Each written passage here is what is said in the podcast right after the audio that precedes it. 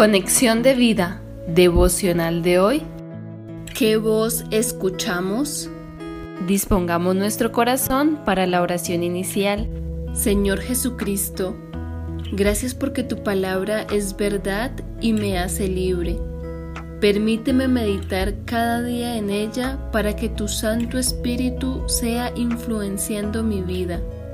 Que tus verdades llenas de poder hagan que mis pensamientos permanezcan alineados a lo que dices que soy. Quiero que tu voz sea más fuerte que la del mundo y la mía, para caminar en obediencia y en plenitud. En Cristo Jesús. Amén. Ahora leamos la palabra de Dios. Juan capítulo 8 versículos del 44 al 45. Vosotros sois de vuestro padre el diablo, y los deseos de vuestro padre queréis hacer. Él ha sido homicida desde el principio y no ha permanecido en la verdad, porque no hay verdad en él. Cuando habla mentira, de lo suyo habla, porque es mentiroso y padre de mentira.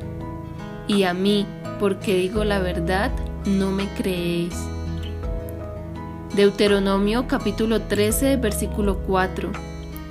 En pos de Jehová vuestro Dios andaréis, a él temeréis, guardaréis sus mandamientos y escucharéis su voz, a él serviréis y a él seguiréis. La reflexión de hoy nos dice, a veces la voz que más escuchamos es la nuestra, nuestra voz interna es quizás bastante sutil, pero muy poderosa, porque tiene el poder de moldear nuestra conciencia. Por eso, lo importante aquí es comprender y permitir que sea Dios quien domine lo que nos decimos a nosotros mismos. Si estamos en los caminos del Señor, deberíamos repetirnos constantemente la verdad de su palabra en nuestras vidas porque es la voz de Dios la que trae vida a nuestro espíritu y nos asegura lo que somos en Él, santos y benditos, creados a la imagen de Jesús para buenas obras, para vivir en la plenitud de su espíritu llenos de su fruto, como dice Gálatas 5, 22 al 23.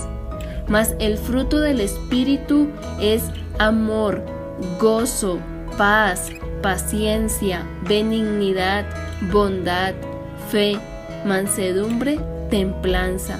Contra tales cosas no hay ley, pero los que son de Cristo han crucificado la carne con sus pasiones y deseos.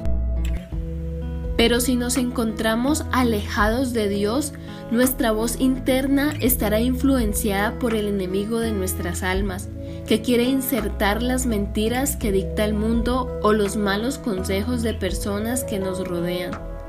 Algunas de esas mentiras fueron escuchadas desde nuestra infancia, nos convencieron de falsas creencias que siguen menguando todavía nuestra vida. Esta voz lentamente nos llevará a la muerte. La Biblia dice, porque cuál es su pensamiento en su corazón, Tal es Él. Proverbios 23:7, parte A.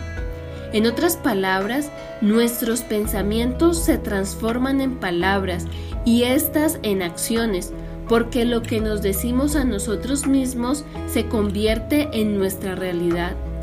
Si permitimos al Espíritu Santo hablar a nuestro interior, nos llenará de confianza, bienestar y seremos más productivos, viviendo una vida abundante. Pero si dejamos que la voz del enemigo nos dirija, nos conducirá a la destrucción. Como lo dijo Jesús en Juan 10:10, el ladrón no viene sino para hurtar y matar y destruir. Yo he venido para que tengan vida y para que la tengan en abundancia. ¿Qué voz es la que más estamos escuchando?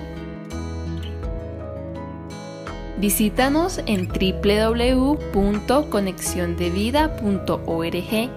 Descarga nuestras aplicaciones móviles y síguenos en nuestras redes sociales